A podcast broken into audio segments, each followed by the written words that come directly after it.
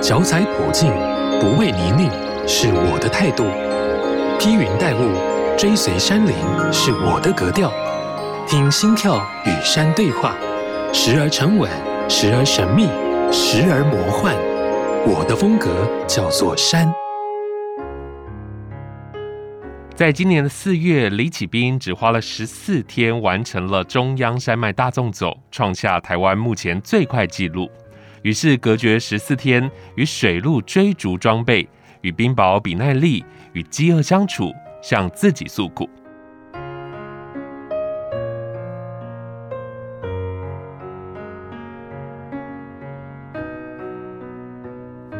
欢迎李启斌，CP 你好。嗨，各位听众，大家好，我是 Hiker CP 启斌。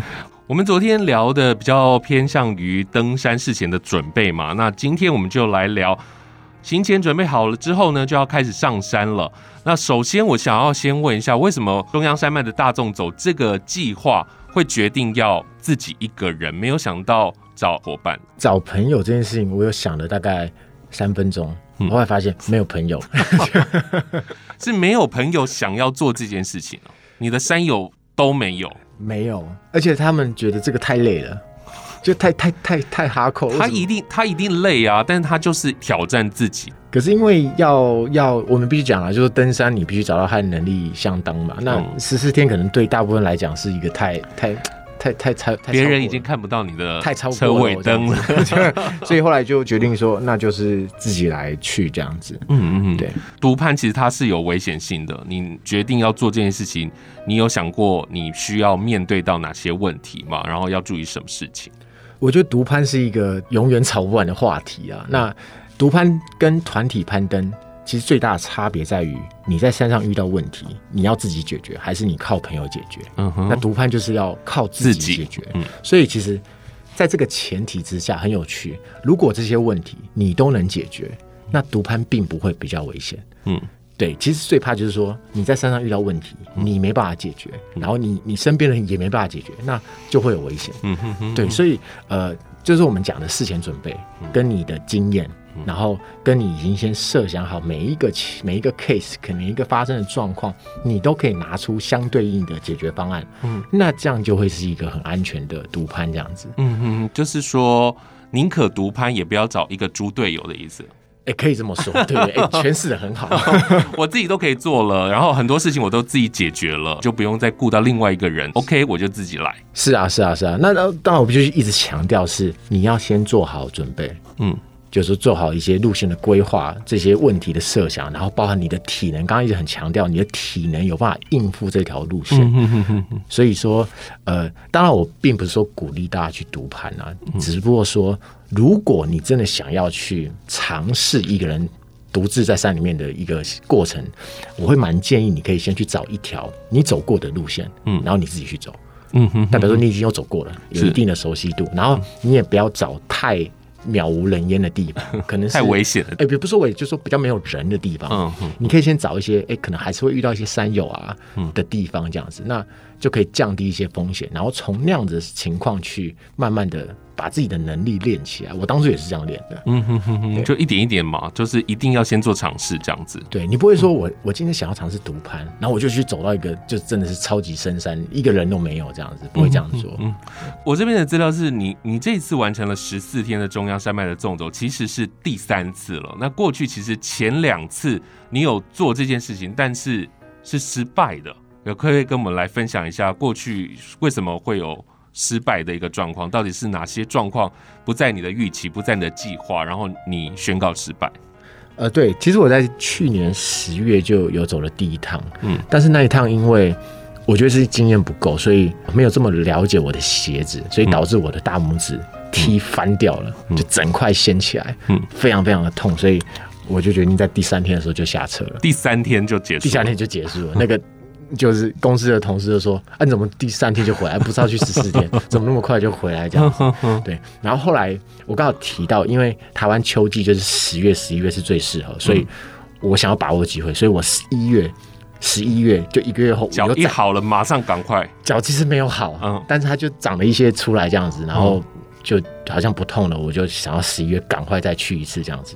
嗯，所以我十一月又去了，但是结果一样，我我几乎在同样的时间，第二天我的膝盖痛了。嗯，膝盖？对，当时候我不知道为什么膝盖痛，就是我膝盖外侧非常痛，所以我在下坡的时候是会有点，就是那个膝盖是很疼痛、很刺痛的。是。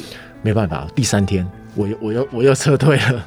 所以其实两次都是身体的问题啊，都是在第二天开始不舒服，嗯，然后第三天就受不了了，因为第三天我的行程是会下到公路，嗯，嗯，所以你要撤退就只能那时候撤退，不然你继续走又要走很大一段的山上，嗯、所以呃就是在第三天决定撤退，对，是都是自己的身体状况哎，都是对，都是身体部位受伤，所以我常常在讲说，登山最重要的其实是脚，嗯。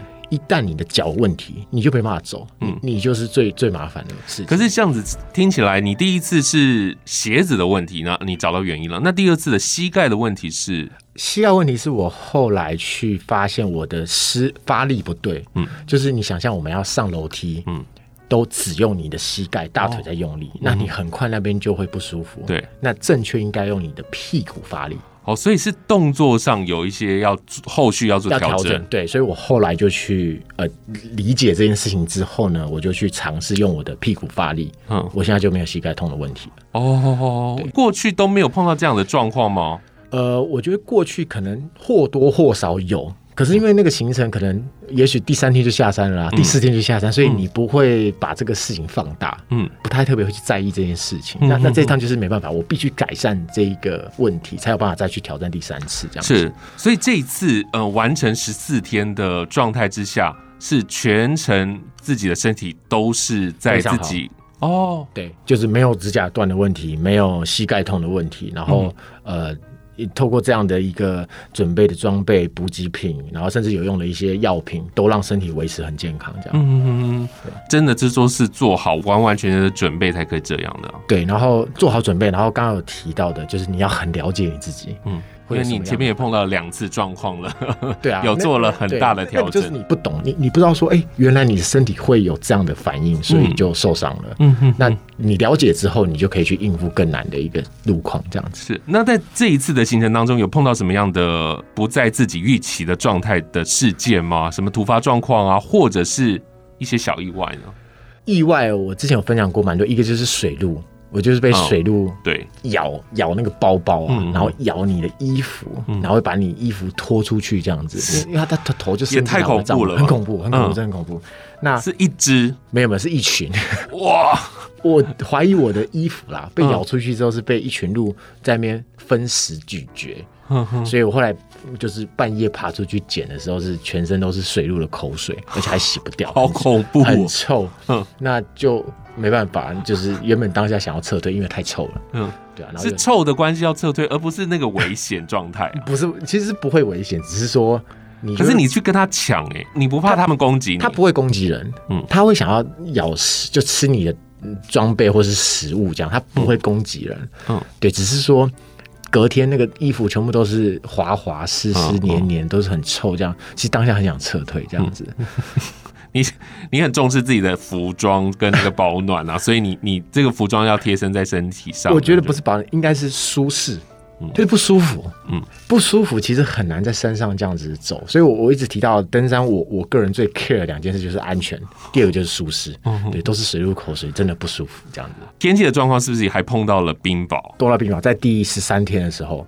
其实当天的嘉义平地在下冰雹，嗯，然后就刚好那我也在嘉义高雄那一带，所以也下了冰雹，是很突然的哦。是当下就是觉得哇，怎么会这样？我隔天就要下山了，怎么遇今天遇到一个很很烂的天气，就是已经体力很糟糕了。对，体力其实很糟糕。然后呃，这也是后面可以调提到的，就是心态受到影响。嗯，对，完全就是崩盘，所以我当天是几乎失温的情况下走到营地，当天晚上非常不开心，嗯，然后隔天一早起来就发现不对，身体完全走不动。我在第十四天最后一天的早上是大腿抬不起来，嗯哼，然后我在早上八个小时的路程都是非常非常痛苦的，举步维艰。那是因为心情的影响吧？对，我觉得是前一天的冰雹的影响到我的心情，然后影响到我的休息，嗯哼，而造成第十四天这么痛苦。这样，所以那个时候你有想要放弃吗？我有想要当天再迫降一天。就是大家提到备用后一天，对，就是我走不动了，我我可能要停下来休息这样子。嗯嗯嗯，对。可是因为太太太想念，而且可是他也已经到最后一天了，你在前面的过程当中都没有任何的状况，没有没有，这也是呃我自己做的一个计划，就是我希望在这一趟的行程当中，不要让外在的因素影响我的情绪，嗯，因为情绪会耗费你的精神精力，进而影响到你的体能，嗯哼哼，对，所以我尽量。就是我跟他讲的，我我尽量让这十四天不开心，然后也不难过，这样子，把你的情绪给降到最低。因为这样子听起来，你碰到的状况，一个天气就是冰雹，然后另外就碰到水路，对，那其他就是自己这样子埋头的走了。对，然后呃，其实我可以分享一个之前没有分享过，我在这十四天，我记得在中后段，嗯，我有遇到一点点血尿，又是身体的状况，对，身体大部分其实是蛮健康的，就是唯一就是我有。看到、观察到一点点血尿，嗯，那这个我自己推断是有一点微微的横纹肌溶解症的前兆，这样子，就这样淡然的讲完了，这样子，当时不紧张吗？哎、欸，可是也没办法啊，就是其实横纹肌溶解症是我在事前我就设想到可能会发生，因为你高强度的运动，对，你的肌肉一直分解的情况下，就会有这个状况，嗯哼哼，那。还好啦，就不是很严重。然后我也知道说，哎、欸，那我可能接下来一两天，我要稍微调整一下我的配速，是，我要稍微可能要吃多一点点的食物，让我休息的恢复的更好，这样子。那、嗯、后来其实就就没有血尿了，就出现一两天而已，哦、而且是很少。是补蛋白质就可以吗？补蛋白质，补蛋白质，因为肌肉主要是肌肉的问题。哇，其实这个也很细微啊，这个好恐。现在讲的都很没事的感觉。对，身上其实有点有点哎。欸怎么讲？这样怎么讲？然后对啊，但是你你你就是我有应对的方式嘛，嗯、然后试着去解决，然后就这样就好了。好，你说到有百分之九十几以上的路你都走过了，是那是在每一趟都是那种精神状态很好，就是十四天上慢慢走慢慢走，有没有碰到迷路的一个状态？其实，在高山，台湾的高山一定会迷路。嗯。一定会迷路，一定会迷路。你每一趟一定或多或少，至少都有一两次、两次，甚至十几次、二十几次，都有可能是会迷路。我我认为是一定会，即使在很清楚的白玉路线，都有可能迷路。这样，迷路，我觉得第一个最重要的方式解决方案，第一个 SOP 就是冷静。嗯，你不要慌，你不要想要乱窜、漫无目的的乱走，这样子。第一个是冷静。那我们冷静之后呢，我会观察现地，嗯，看我现在在的位置，嗯。然后去找布条，高山会有布条，对，然后再来是找，呃，我们可不可以看到远方的山头，去判定一些方向？嗯哼，好，那假设说现地那些路基，真的人走路你都找不到，好，接下来我们就会拿出手机来看离线地图，嗯、看一下我们现在的位置在路径的左边、右边、上面、下面，是，就我们讲东南西北，嗯哼哼，然后用那样的方式去判断我接下来要往。可能路线在我的右边，我走偏了，嗯、走到左边，嗯，所以我就往右边去走，这样子、嗯。所以在这一次你的十四天当中，有碰到类似的状况吗？有啊，有啊，一定有啊，这是很平常，其实是每天都要做的事情，每天都要做的事情，这是很平常的事情。我觉得大家对于迷路，我觉得只是不了解迷路这个现象该怎么解决。嗯嗯，那这个不是一个什么很可怕的事情，是一定会遇到，就有一点像是。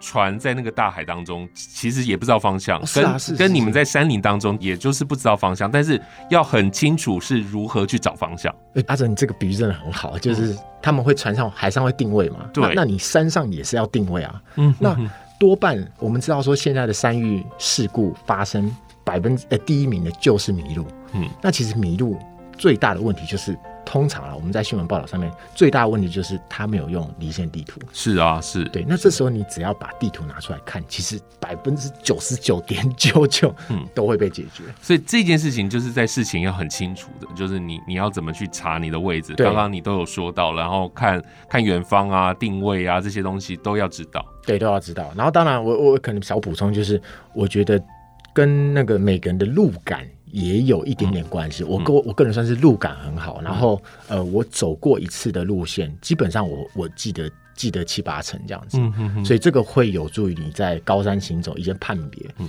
有时候我们看到说，哎，我们走到一个岔路，哎，左边也有路径，右边也有路径，嗯、你要走哪一条？其实这个要一些，我通常都会选错那条。好，所以真的要有路感这样。然后你要去，呃，你要去观察判断说。刚刚讲的左右两条，嗯、哪一条才是对的？哪一条是水路走的？哪一条是人走的？嗯、其实这是看得出来的。哦哦哦对哦，所以这些都是经验，这是经验。嗯，对，事情也要做很多功课。是，然后最基本的就是必须跟各位再再次宣导，就是一定要使用手机离线地图。嗯嗯嗯，对，这个一定要知道，一定要，而且一定要会使用，不是只有知道，因为很多人是有下载，哦、可是他不会用。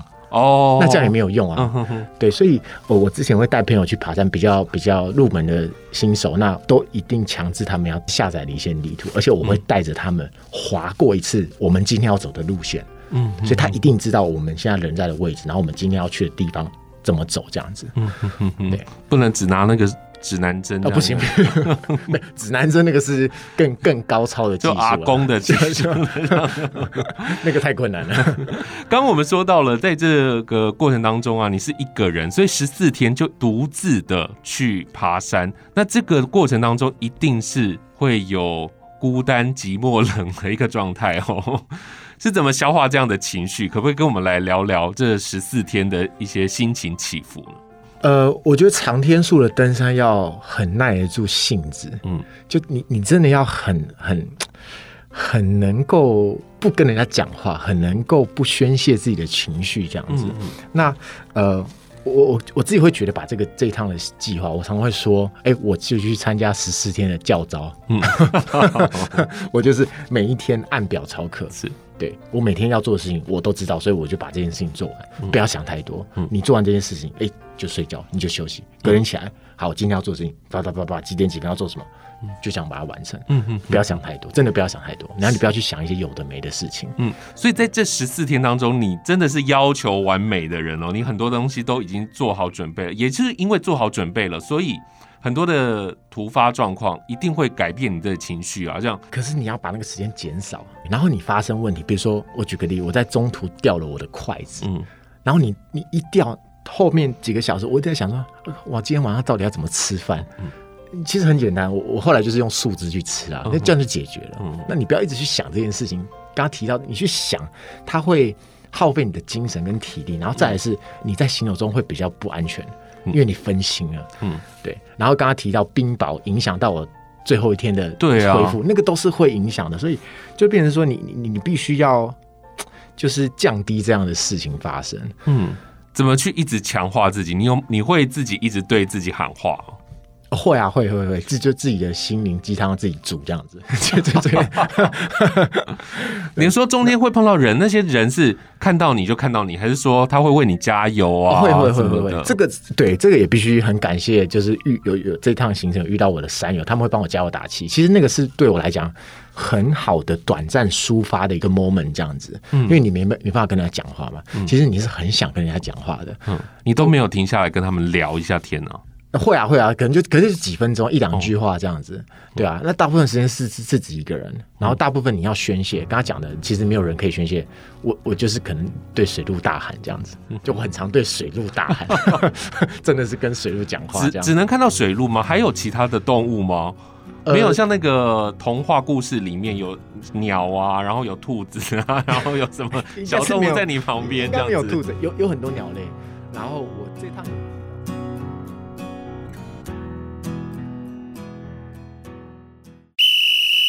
无论你是新手入门，或已身经百战，踏入山不管地带，都要严阵以待。山只管它的自在，入山前的准备与装备得自己来担待。青山达人来解答，马上进入山不管地带。有一句话叫做“凡走过，必留下痕迹”，说的就是台湾登山的现况。垃圾自己带下山这句口号，即便是已经提倡很久了，但是只要人走过的路，都一定会留下垃圾。像是二零二零年林务局的员工在嘉里山发现数朵的小白花，但这并不是什么可爱的小花哦，而是登山客遗留下来的卫生纸团。其他常见的垃圾还包括像是糖果包装纸、宝特瓶、塑胶袋等等。还有一些登山客在攀登的过程中使用的器材坏掉，竟然也是直接往山里丢，所以会发现像是坏掉的登山杖、锅具等等，甚至还有坏掉的登山鞋。这些人造垃圾无法被分解，就会存在山林里十几二十年。除了视觉上不好看之外呢，要是被野生动物吃进肚子里，也会让他们生病，甚至是死亡。虽然有一些热心的人士会自组团队上山把这些垃圾清除，但是清的速度远远是比不上丢的速度。还有一个迷思是，水果的果皮跟厨余因为是天然的食物，所以我们可以随便在山上施肥吗？答案是不行的哦。食物在厨余桶里要完全被分解，已经是要好几天，甚至是好几个月。在山上低温的环境呢，则是需要更久的时间。而且这一类的垃圾还有可能会改变当地的动物以及植物的习性，严重破坏生态环境。台湾是一个充满各种山林的美丽岛屿，我们每一个人都有义务去保护它、爱护它。既然有能力把这些必需品带上来，就一定有能力把它带下去。让我们一起做一个负责任又体贴他人的登山者吧。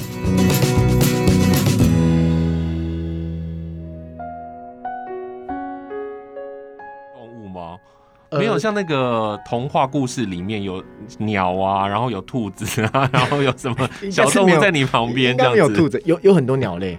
然后我这趟有遇到山猪哦，那更恐怖。我觉得、那其实更恐怖，那就是山猪带小猪出来逛街这样子。嗯、然后远远这样看到，远远这样看，对，就是它没办法，他没他不会靠你很近啊。嗯、然后再就是在路上看到很多的那种雕，黄喉雕是跟黄鼠狼是。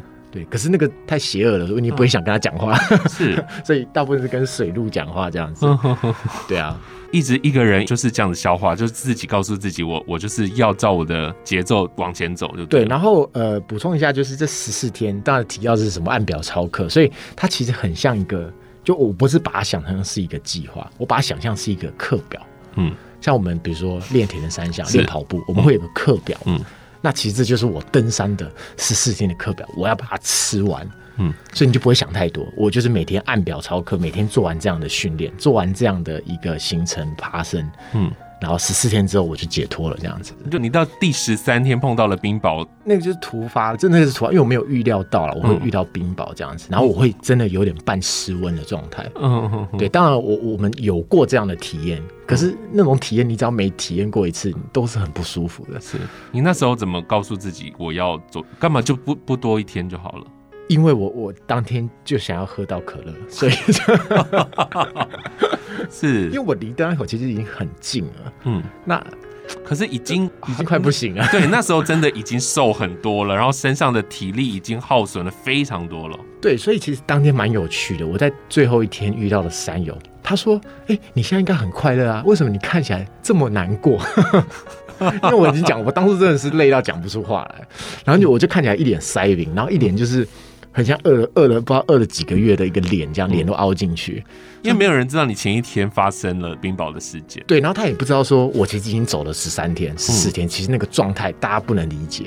对，大家只觉得说，哎，你现在要出去啊，你要完成这个壮举，那应该要很开心啊。我那天完全笑不出来，连想要骂人都来没有力气。我出单口完全笑不出来。嗯，对，因为那个已经是有点到一个。崩溃的边缘这样子，所以我当天如果再不出去，我已经没有那个没有那个计划，我没有想要多走一天，所以我我没办法再去规划多停留一天，那个已经是不行了。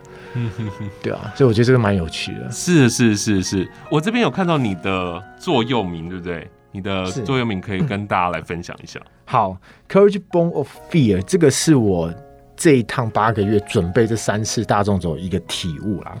其实大家很很很多人问我说：“哎，你是不是出发就知道你会完成？嗯，或者说你是不是预期你会完成？”事实上没有。嗯，这三次我没有一次是我出发就觉得我会完成，因为有太多不可变的因素。嗯，那第三趟可能一出发就有人在那三天后就有人在等你了，会 不会？总之，我就是觉得，其实这是对我来讲，不是说我准备好，我我就是很简单，是并没有。然后你真的要天时地利人和这样子。那我们在面对这件事情的时候，其实第一次、第二次出发到第三次，我每一次出发都很害怕，并不是说我有第一次经验，我第二次就不怕，第三次就不怕，并没有。我每一次都，其实我都很不想出发。嗯，那你没办法，你你要做这件事，你就要去面对嘛。那也是因为。我知道，尤其是我觉得，尤其是第二趟跟第三趟最最害怕。第一趟其实不会害怕，因为你不知道会发生什么事。是第二趟，你就会知道说，哦，第一天真的很累，你又要再来一次重装爬上去。我觉得是因为这样的一个恐惧的心情，让你去说，你必须鼓起勇气去面对。那我觉得这个勇气的产生，才是人成长一个最有价值的地方。是是是，对，没有这些恐惧，你你你并不会说哦，我要鼓起勇气去做这件事情，这样。哇，因为有恐惧，所以才彰显了这个勇气的价值，对不对？是啊，是啊，是啊。如果不会害怕，那你就去做，没有什么太大的困难嘛。嗯，就是因为这件事情很难，难到让你很害怕、很差。嗯，可是你又能够去面对它，去克服它，我觉得那就是让人去成长这样子。真的那种无所畏惧的人呢、啊，也不对，对不对？如果他完全都没有设想，我反正我就是觉得我一股胆，然后我就去爬山，其实是很危险的。那我觉得那个比较像是无知。嗯嗯，对，对我来讲啊，嗯嗯，我觉得一定人都会害怕，可是并不是说害怕不好，嗯，害怕才会让你去更谨慎去思考一些问题。没错没错。好，我们这一段有一首 CP，他想要送给大家的一首歌曲，其实它里面有讲到在爬山的一些过程，我觉得蛮有趣的。那呃，这也算是我年代的歌，嗯、然后呃，它里面有提到说，不要让不开心的事情停下脚步，只怕你不说不去做。那我觉得这跟这一次，我觉得跟登山很像了，就是你你不要因为害怕，不要因为担心，你就不敢去面对去做这件事情。那我觉得相对会很可惜，少掉了一些这样很宝贵的一个际遇跟经验。是是是是是是。好，我们来听这首《思念是一种病》。当你在。穿山越岭的另一边，我想知道一下，CP，你现在的正职工作是什么？每一次登山都要花一周到十天以上哦。那为什么可以做这样的计划呢？好，呃，我现在其实就是呃 UP Sports 这个运动补给品牌的创办人，所以平常没有在上山的时候，也是在公司工作这样子。对，那就是说，因为也是有团队啦，所以就是呃。他们让我很任性的去爬山，你就是最好的代言人哦。部分东西我会使用在山上啦，所以算是相辅相成这样子。嗯、对，你刚刚前面说了，你用十四天爬完大众走的一个心得，就是告诉大家千万不要轻易的尝试，是不是？对，如果可以选择的话，我建议大家不要去了，因为其实在这趟完成之后，很多人想要，哎、欸，他发现说有人可以这样完成，然后这件事情又重新再被讨论，那好像有蛮多人也问我说，哎、欸，这个行程要怎么去，怎么规划？通常我是会建议他不要去，就你是一个叫人家不要去的人。对，我不会叫你去。可是你的这个传说真的就是让大家觉得值得去学习的啊！不管是饮食，然后计划，然后扎营什么的，全部都都已经好了。对，我觉得是这样。如果我叫你不要去，你想了一下，你还是很想去，嗯、那你再去。觉 得我觉得跟创业很像，我们都会叫人家怎么样，不要创业。对，那你真的很想创业，好吧，你就去做吧。嗯哼，对，所以我通常都会先给你一个 punch，先给你一个打击。反正你去过之后，你会跟我讲的一样，就是叫别人不要去，这样 就不要去，不要去。我真的是，我不是在害人，就是说，哎，我走完，然后就叫你去啊，去啊，去啊，很很轻松啊。我不会这样讲，因为真的很痛苦。嗯，对啊，所以这个是我给大家的建议啦，就是说我会这样讲，是因为希望大家想要去的人，你一定要。第一个，你要想好你为什么要去；第二个，你一定要做好准备。嗯，对，因为不是说，因为很多人有些是这样酸民嘛，可能会觉得说我没有做好准备就去走这么难的路线，但事实上不是嘛。我准备八个月，而且我失败过两次。嗯嗯，对，其实是有做了很多的事前规划这样子。嗯嗯，其实很多人说上班已经很累了，然后周末又要去爬山，然后爬完山紧接着又要继续上班，就是累上加累哦，更不用说专业的登山了。要不要聊聊登山对你的意义？你觉得山对你的吸引力在哪里呢？呃，我在。成长背景，我经接触过非常多的运动，我是一个很喜欢运动的人。那其实登山是我目前接触到的运动当中，我觉得最难的一个。嗯哼哼哼，对，因为它主要长天数，是就是说它必须过夜，时间很长。嗯、我们不比如说好，比如说打篮球，比如说、嗯、呃骑脚踏车，那就是几个小时内会结束的事情。嗯、那登山不是，登山一走就是一天、两天、三天、十天，嗯、所以它的不可变的因素太高了。嗯哼，就变成是说登山运动这件事情就会相对相对的变得很不确定性很高，然后变得很困难。嗯，那加上说。它有个很特别的特质，就是我觉得登山是一个一面舒压又一面抗压的运动。哦哦哦，是我们上山要舒压就放松心情。可是你又同时在承受一些痛苦，嗯，那个压力又一直在在在挤压你这样子。是，那我觉得这个是其他运动都没有让我感受到的部分。嗯那我喜欢成长，当然我我上山也是为了放手，可是我也喜欢成长，嗯所以一举两得，我觉得这是一个很好的经历。那第二个就是呃。山上可以与世隔绝，我觉得这个是其他运动做不到的事情。是，所以在这个疫情时期，才会那么多人喜欢爬山。没错，然后它可以让你跟你的现实社会、现实世界做一点呃短暂的隔绝。那我觉得那可以让你的思绪放空，去呃思考一下你平常没办法思考的一些事情。嗯哼哼哼，了解了解，真的蛮多人是会登登小山的。那你有没有什么样的建议，是给想要进一步然后去登山的人一些建议呢？如果是不登山的人，就是爬一些郊山、小山步道。嗯、那如果说想爬百越的，我们会有百越上的分级，你可以先从 A 去爬，有 A、B、C 嘛？那你可以先从 A 级去爬，因为我们也是这也是这样子，从入门的开始爬。嗯，那循序渐进，你就可以慢慢走的越来越难，越来越多这样子。嗯，因为爬山也不是只有体力这件事情嘛。其实今这两集你可以听到 CP 跟我们聊非常多心理的状态呀，然后对于山林环境的了解。这些东西都是需要事前做准备的，这样子。那你接下来还有什么样的计划？你说不再走这个大众走了之后，有什么样的计划，或者是有想要再挑战的目标？呃，目前登山暂时会先先休息，先休息，然后爬一些我我想要爬的山，这样子。然后呃，是目前有规划一个比较特别的。更难的事情了，不过就先、哦、先不跟大家说，是卖关子，因为还在还在思考怎么进行这样子。嗯、哼哼那登山以外的话，呃，现在想要去完成一一次铁人三项，这样这个山铁的运动还是我没有完成过的事情。是是是是，哇，这是今天的节目非常的精彩。今天真的很谢谢 CP 来到我们的节目当中，在节目的最后呢，呃，CP 也带来了他非常喜欢的一首歌曲《好乐团》这首歌，我把我的青春给你，他。这个你其实我对我来讲其实有两个意涵啦。嗯、那一个就是我们今天一直聊到了登山这件事情。是在我最年轻的时候，其实去从事登山运动，我觉得是非常非常的呃幸运，我也很感谢。那另外一个你，其实就是我想纪念一下，私心纪念一下，就是呃我在二十岁到三十岁。一段交往九年的感情的前女友这样子，那我非常感谢我们在最精华、最好的一个状态遇见了彼此，然后去互相成长这样子。是是是，然后这首歌叫做《我把我的青春给你》，我们来听这首歌曲。然后今天也非常谢谢 CP 来到节目当中，谢谢，谢谢大家。